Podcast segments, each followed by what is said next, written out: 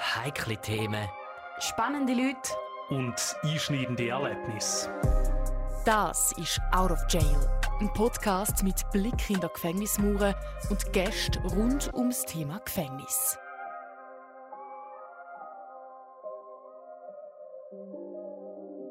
Hallo miteinander, willkommen zu einer weiteren Folge von Out of Jail in der zweiten Staffel. Ich weiß nicht, wie viele Glasse haben die schon das Jahr gehabt? Also ich bin so ein, ein Glasseheini. Ich, ich habe das Gefühl, komm, ist Sommer, komm, ist warm, da ich mir eins nach dem anderen rein. Hast du lieber Soft Eis oder wie sagt, wie sagt man was? Ja. ja, nein, definitiv Soft Eis. Ich bin Schocke durch und durch, Schocke Glasse durch und durch, gar nicht. Also Wasserglasse ist wirklich nur, wenn es mega, mega heiß ist mhm. und du willst einfach wie etwas zum Abkühlen aber ich bin wie du, ich kann jeden Tag Glasse essen. Gell, ist mega fein. Ja. Also ich weiß nicht, ich einfach die klassischen, so gerne so Ragit oder so. Was Kinder gegessen hast, da bleibt. Aber die anderen sind natürlich auch mega gut mit Garne. Mhm. Aber ähm, ja, viel Kalorienhaltung natürlich. Oh, kann man sich immer gönnen. Ja, aber wenn ich mir dann so zwei, drei reinhaue, dann weiß ich nicht. Sind es glaube ich eher Wasserglasse, aber ich weiß nicht. Ich finde es immer, immer cool, sind immer wieder so neue Sorten, jede Sommer. Also ich weiß ja. nicht, ob du das siehst, sind neue Gorne, wo aber der Gorne selber ein Cookie ist und nicht normale Gourmet, was immer das ist, habe ich jetzt immer noch nicht können probieren, aber es steht sehr weit oben an meiner Liste von Sachen, die ich diese Sommer unbedingt probieren Ich bin einfach ein Gewohnheitsmensch. Ich bleibe immer beim Altüblichen eigentlich. Aber schau, jetzt haben wir angefangen, jetzt fangen wir schon an abschweifen. Mega schlimm.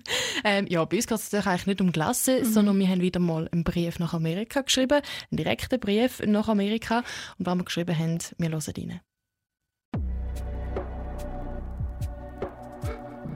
Brief nach Amerika. Ein Austausch zwischen zwei Menschen in völlig anderen Lebenssituationen. Lieber Perrin, ich habe diese Woche eine traurige Nachricht erreicht. Meine Großtante ist verstorben. Die letzten Tage waren dementsprechend mit viel Tränen, Gefühlen und, und auch alten Erinnerungen geprägt. Meine Großtante wohnte im Tessin und ich habe sie deshalb nicht sehr oft gesehen. Das letzte Mal, als ich sie besuchen wollte, ist schon ein Weilchen her. Im Sommer war ich mit meinem Freund im Tessin und ein Besuch war mit ihr eigentlich auch geplant. Leider hat sie diesen aus gesundheitlichen Gründen dann gecancelt. Du kannst dir ja wahrscheinlich vorstellen, an was ich nun denke, wo sie nicht mehr hier ist. Hätte ich sie doch nur noch einmal sehen können. Abschiede sind traurig, auch wenn es dieser Person dort nun besser geht, wo sie ist. Ich denke immer wieder an unsere Telefonate, Erinnerungen und habe Fotos mit dir in meinem Zimmer aufgehängt. Ich fragte mich, was ist die erste Erinnerung mit dir? Ich glaube damals, als wir in unser Haus eingezogen sind. Ich war gerade in der Küche und saß an unserer damaligen Eckbank, als sie auf Besuch kam. Sie war immer sehr modisch angezogen, schicke Schuhe, viel Schmuck und oft auch ein schönes Foulard um den Hals.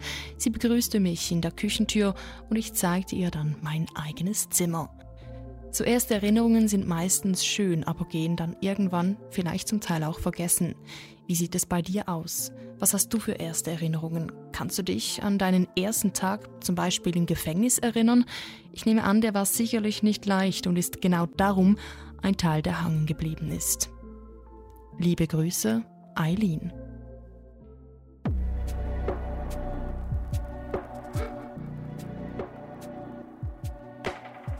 Ich finde es mega schön, wie offen wir jetzt mit dem Perrin können reden. Das ist jetzt mega persönlich, was du jetzt geschrieben hast. Das ist mega schön geschrieben übrigens. Danke. Aber es zeigt schon auch, dass es doch, also ich brauche gerne das Wort Freundschaft, so eine gewisse Freundschaft da ist mit dem Perrin. Ich finde einfach, weißt, also er erzählt uns ja auch persönliche Sachen mhm. und dann finde ich, können wir das auch zurückgeben.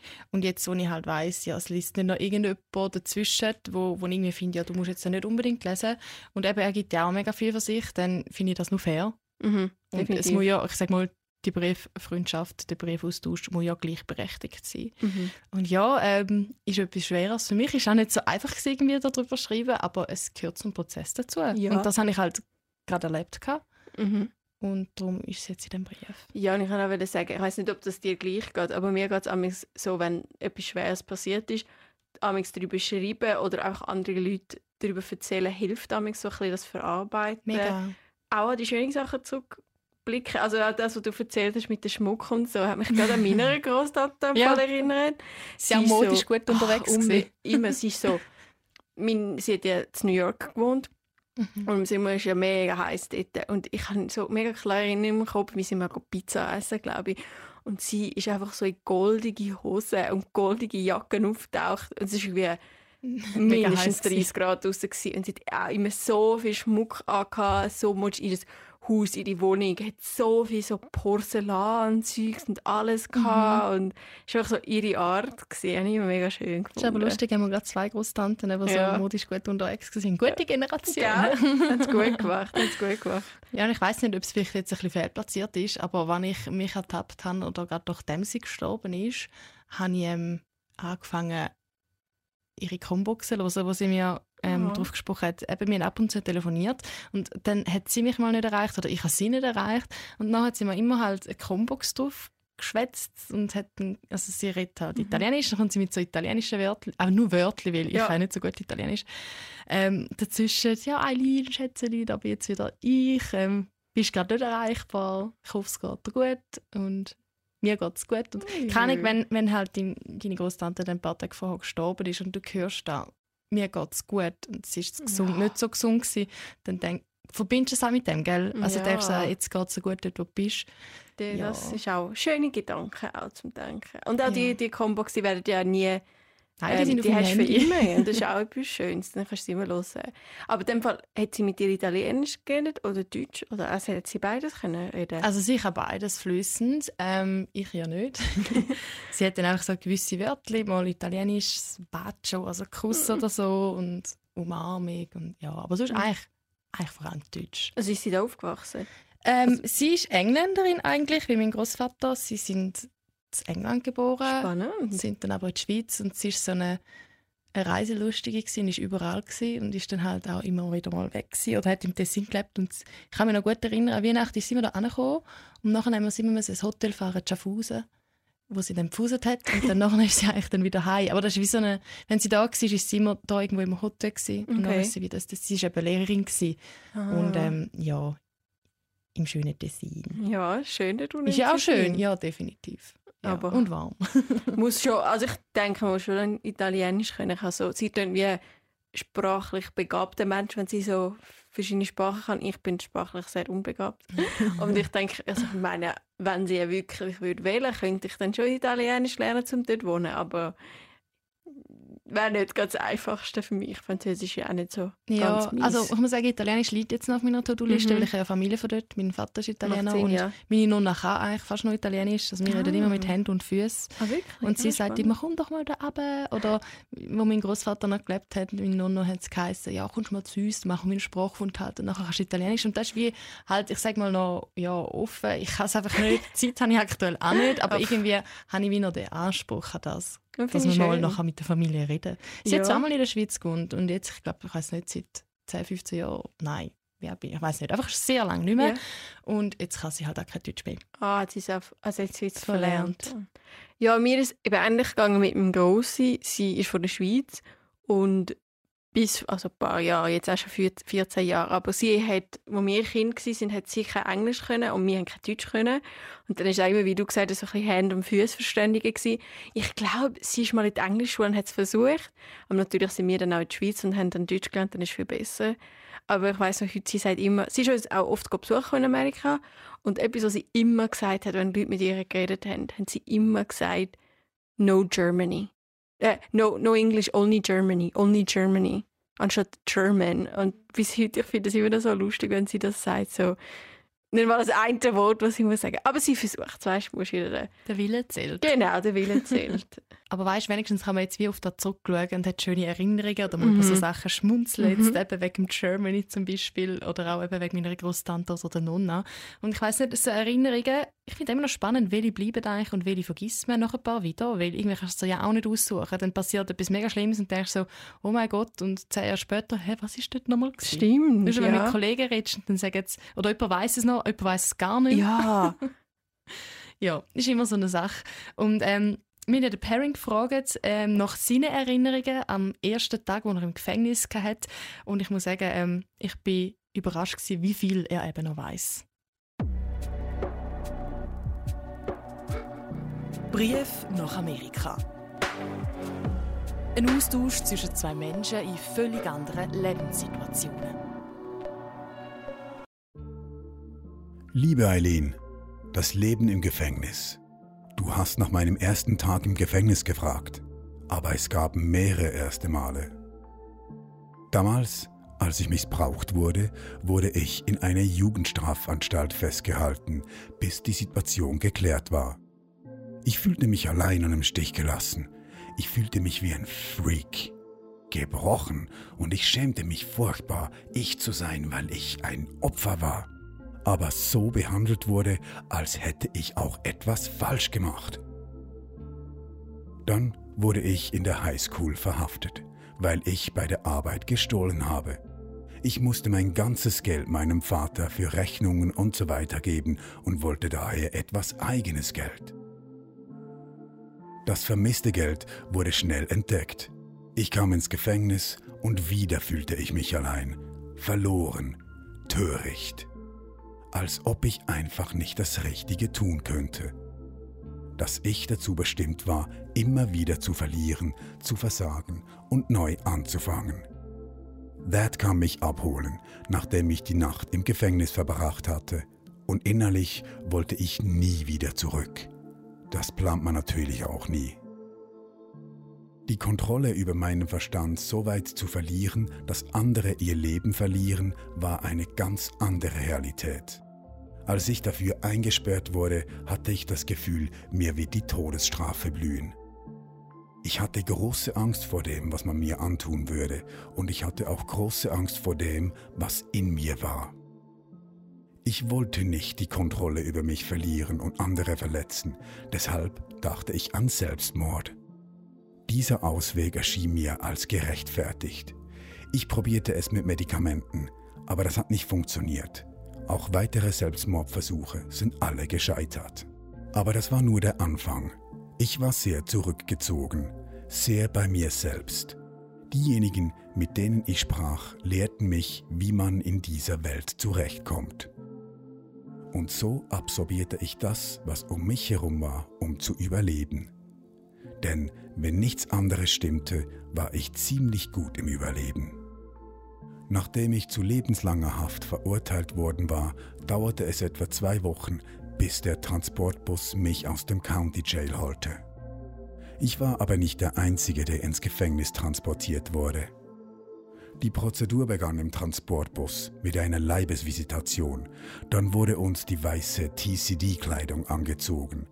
Sobald wir uns angezogen hatten, wurden wir aneinander gekettet. Das heißt, wir wurden einzeln an eine andere Person gefesselt.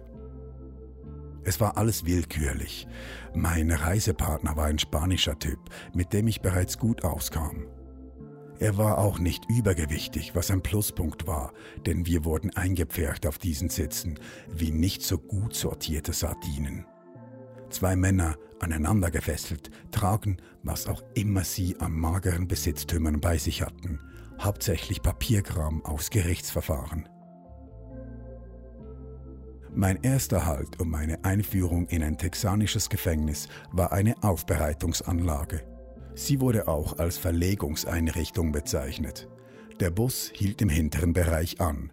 Wir schlurften hinaus, betraten ein Gebäude und kamen in einen ziemlich großen Raum. Er war sehr nüchtern mit Betonboden und Käfigbereichen, die eine Art Halbkreis um einen zentralen Schreibtisch bildeten, getrennt durch einen Gang. Gleich hinter der Tür, sobald sie geschlossen und wir eingeschlossen waren, nahmen sie uns die Hand- und Bauchfesseln ab. Wir mussten uns ausziehen und auf die Leinen stellen. Dann begannen die Wachen mit einer visuellen Inspektion. Sie suchten vor allem nach Gang-Tätowierungen. Diejenigen, die welche hatten, wurden aus der Reihe geholt und weggeführt. Sie wurden in einen anderen Bereich gebracht, wo sie sofort in Einzelhaft gebracht wurden. Ich hatte keine Tätowierungen, nur einen dünnen, halbwegs blassen Körper. Der Rest von uns hatte Boxershorts zum Anziehen bekommen. Das war unser Anzug, als wir von Bereich zu Bereich gingen. Schlussendlich gingen wir zu einem Friseur, der mir das wenige Haar, das ich hatte, abschnitt. Letzter Halt war dann noch die Dusche und erst dann bekamen wir eine saubere, wenn auch keineswegs attraktive, zweiteilige weiße Kleidung und Slippers.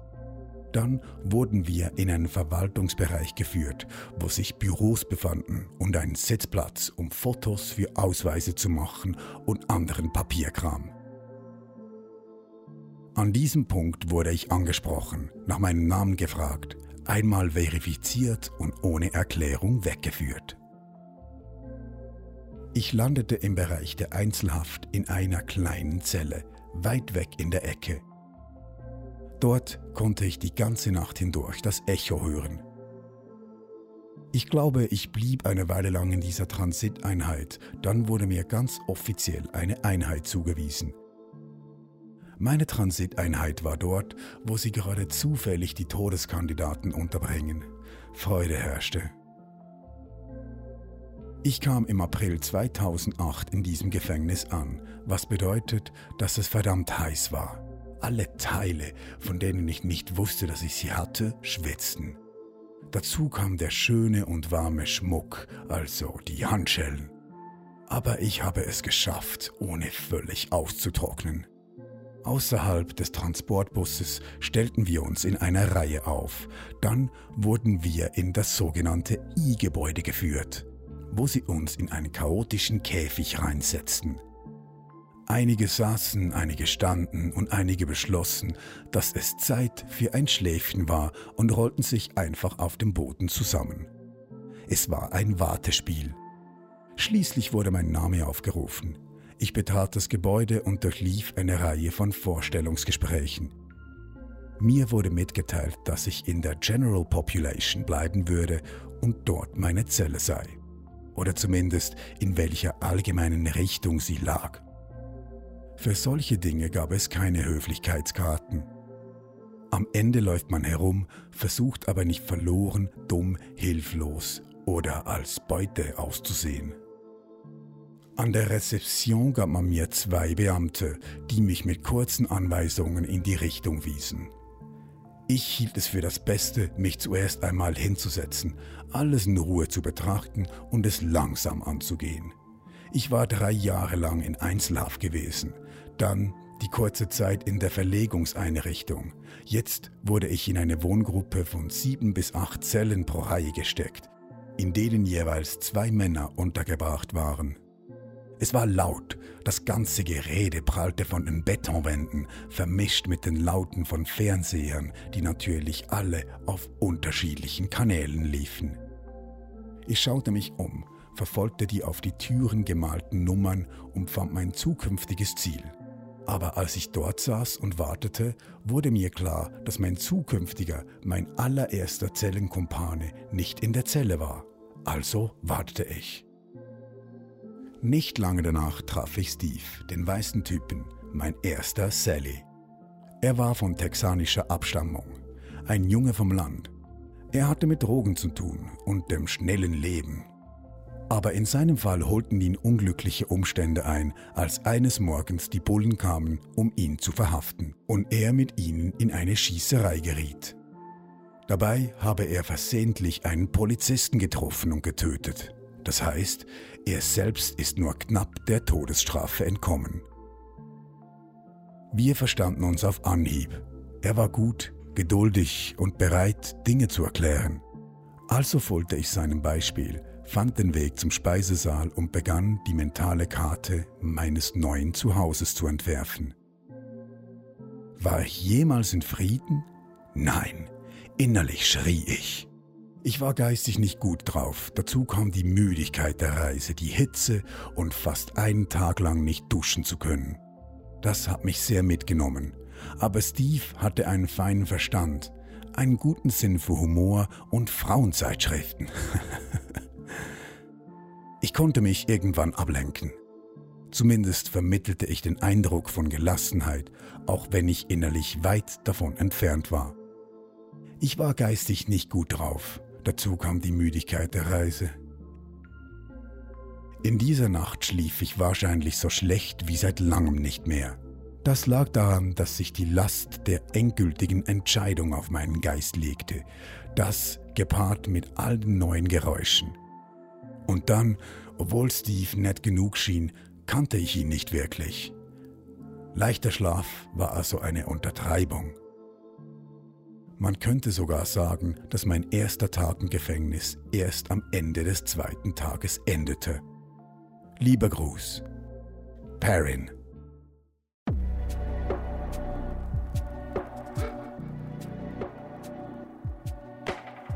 Ja, ich finde es im Fall auch mega krass, was für Details er alles noch gewusst hat. Also sogar, wo, wo das Büsschen, wo er drin geguckt ist, angehalten hat und wo sie dann reingelaufen sind, zu der Leibesvisitation und, und, und. Also mega detailreich. Also gut, er hat auch genug Zeit gehabt, um darüber nachzudenken natürlich, aber erwartet irgendwie gleich, gleich nicht unbedingt. ja, ich habe mir das auch aufgeschrieben mit dem Bus, dass er er hat sich mega gut an den Busnachbar erinnern und was dort alles passiert ist im Bus.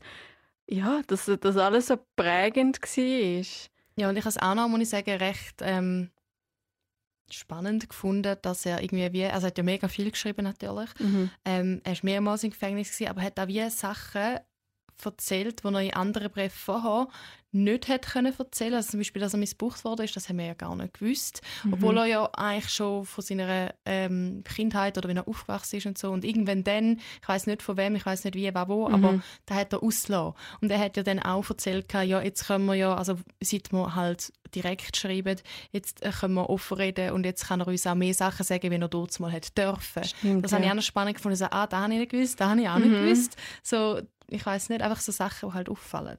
Ja, also ich meine, ich denke, wir wissen ja viel über ihn und er war immer mega offen mit uns, aber gleich, ich denke, es gibt noch so viel über ihn, was wir gar nicht wissen, so viel, was in seiner Vergangenheit passiert ist, aber mir geht es gleich, dass immer wieder Sachen in den Brief kommen und ich denke, ah, okay, das hast du noch nie gesagt, das macht noch ein bisschen mehr Sinn in dem Sinn. Oder das haben wir, glaube ich, im, im ersten Staffel auch mehrmals gehabt und so.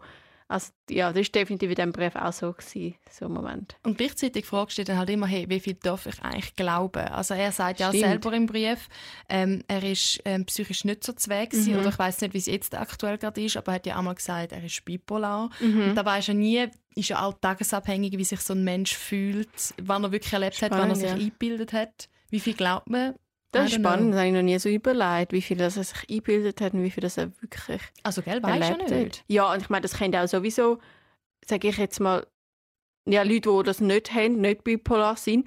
Es gibt ja so etwas, ich habe keine Ahnung, wie das Wort heißt, aber es gibt ein Wort dafür, wenn du anfängst, etwas zu glauben, was gar nicht passiert ist, aber es ist irgendwie so eingeredet worden. Es gibt das auch bei Gerichtsfall auch. Mhm. Wenn Leute dir sagen, sie sind schuldig, dabei sind sie gar nicht schuldig weil irgendwie einfach wie das ganze Prozess so lang gegangen ist, fangen sie sich an hinterfragen und sagen, hey, vielleicht habe ich das doch gemacht, obwohl es gar nicht kann sein kann. Ah, das habe ich jetzt gerade, bevor ich von dem anfange zu erzählen, auch gedacht. Also eigentlich ein ganz banales Beispiel. Du hast ja irgendwie auch Erinnerungen an deine Kindheit, aber manchmal weißt du gar nicht, sind die wirklich passiert oder habe ich die, weil ich Fotos gesehen habe von da. Da kann ich, ich persönlich kann das teilweise wie nicht unterscheiden, weil ich, ich kann mich wie an das erinnern, aber ich weiß nicht, habe ich einfach ein Foto gesehen, das Gefühl, das ist die Erinnerung und ich habe da und da gemacht oder habe ich das einfach im Album gesehen habe das Gefühl, ich bin jetzt wirklich im Kopf dort Also, ja. Mir geht es immer so mit den Kindern einfach mehr so zeitlich und ich kann es überhaupt nicht einschätzen.